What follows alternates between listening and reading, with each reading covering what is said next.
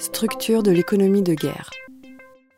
Pourquoi il me semble qu'un grille de lecture très important pour nous de comprendre le mécanisme de l'économie de guerre Sans ça, on aura vraiment un mauvais diagnostic. Ce n'est pas la question de la puissance. Vous voyez la puissance de coalition, pourquoi ils n'y arrivent pas? Donc on va essayer de comprendre un peu, d'aller plus loin. Les structures d'économie de guerre, ils sont trois caractères ou trois euh, volets qu'on le voit si on observe ce qui s'est passé dans les guerres civiles au Liban, si on regarde aussi la Colombie ou la Yougoslavie ou tous ces, les Kurdes par exemple, un exemple qu'on peut citer.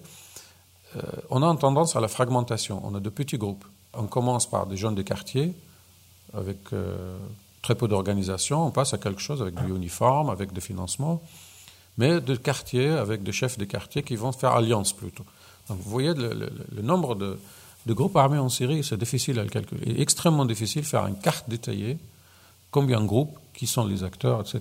C'est une tendance normale qu'on peut observer dans une économie de guerre.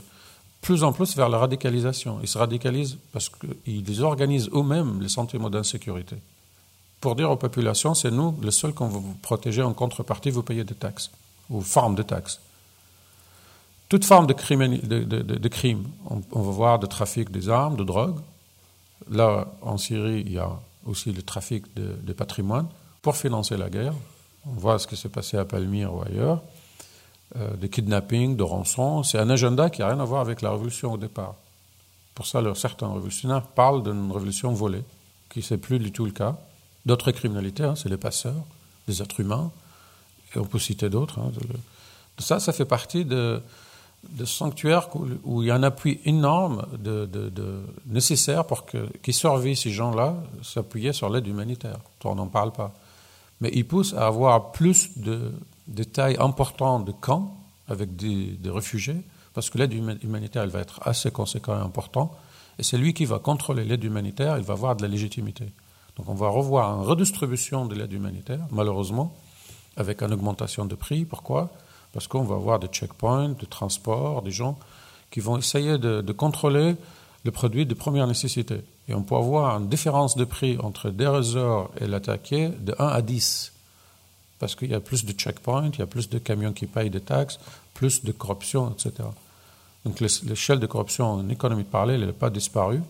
Donc on va voir le pétrole, le pétrole, l'énergie, hein, est contrôlée majoritairement aujourd'hui par Daesh, mais elle est vendue à l'intérieur de la Syrie par contrat entre Daesh et le régime. J'ai écrit un article qui va apparaître récemment sur décrypter exactement qui sont les acteurs, qui sont les transactions, qui sont les banques qui font des transactions entre Daesh et le régime. Ces raffineries à lui sont jamais arrêtées de travailler parce qu'il y a une continuité de pétrole, parce que le prix est extrêmement bas. Si le coût de pétrole de baril est à 48, Daesh le vend entre 20 et 25. Elles le vendent de manière interne pour ce fonctionnement, par certains camions qui vont traverser la Turquie, là où la Turquie elle joue un rôle assez important. Donc on a, on a un, phénomène de contrôle sur les villes, parce que les villes, elles offrent à ce groupe armé euh, des axes routiers, des services, on va mettre la main sur le banque centrale, on va mettre sur des bâtiments officiels, etc. Euh, on peut parler d'autres choses, hein, le devise, le blé, le coton, qui va distribuer le pain, les farines, etc. Il y a beaucoup de d'accords de, euh, niveau local qui sont passés entre groupes armés qui ne sont pas d'accord entre eux. Mais parce qu'il y en a un qui a la centrale électrique, l'autre il a la raffinerie, et on fait un échange, pain contre énergie.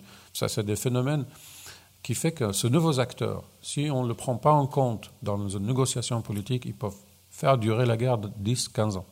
On a l'exemple de guerre civile au Liban. On a discuté avec les milices maronites de, de Jarjar, et aujourd'hui, c'est un acteur politique, qu'il est député on sait qu'il était euh, soit un chef de milice. C'est ce genre de phénomène que j'essaie d'écrire. Je ne m'arrêterai pas sur le, décret que j'ai cité à la fin, j'essaie de résumer et conclure. On sent que le régime, il va beaucoup plus loin dans une forme de néolibéralisme. Parce qu'il va faire un décret en 2015, avec la crise, euh, permettre à des municipalités de devenir un holding. Imaginons comme l'impact, c'est-à-dire on va vendre la bougie de l'État, on va vendre euh, tout ce qui reste pour essayer d'avoir de financement qui vient de, l'Iran ou, de là aussi. Probablement, pour terminer en deux mots, on est dans un moment de rupture. On ne peut plus parler de société arabe, surtout celle de la Syrie, euh, comme avant. Il y a une désintégration totale, hein, une société fragmentée par la violence ou autre. On remet en cause les frontières, celle de Sykes-Picot notamment, la frontière actuelle en Syrie qui a été signée entre la France et la Grande-Bretagne en 1917 par un accord qui s'appelle Sykes-Picot, qu'on a la frontière actuelle qui ne correspond pas du tout à la réalité des gens. On a d'autres euh, acteurs qui sont en train de nous dire voilà, nous avons, on est en train de demander notre part de gâteau. Tout ça, cette complexité, elle est extrêmement difficile à résumer en prenant en compte maintenant les géopolitiques, l'intervention russe ou la coalition. On aura le temps d'en parler, si vous voulez, dans, dans le débat. Merci de m'avoir écouté. Organisé par le CASNAV, rectorat de l'Académie de Lyon. Enregistré le 25 novembre 2015. Enregistrement, mixage et mise en ligne, Canopée Site de Lyon.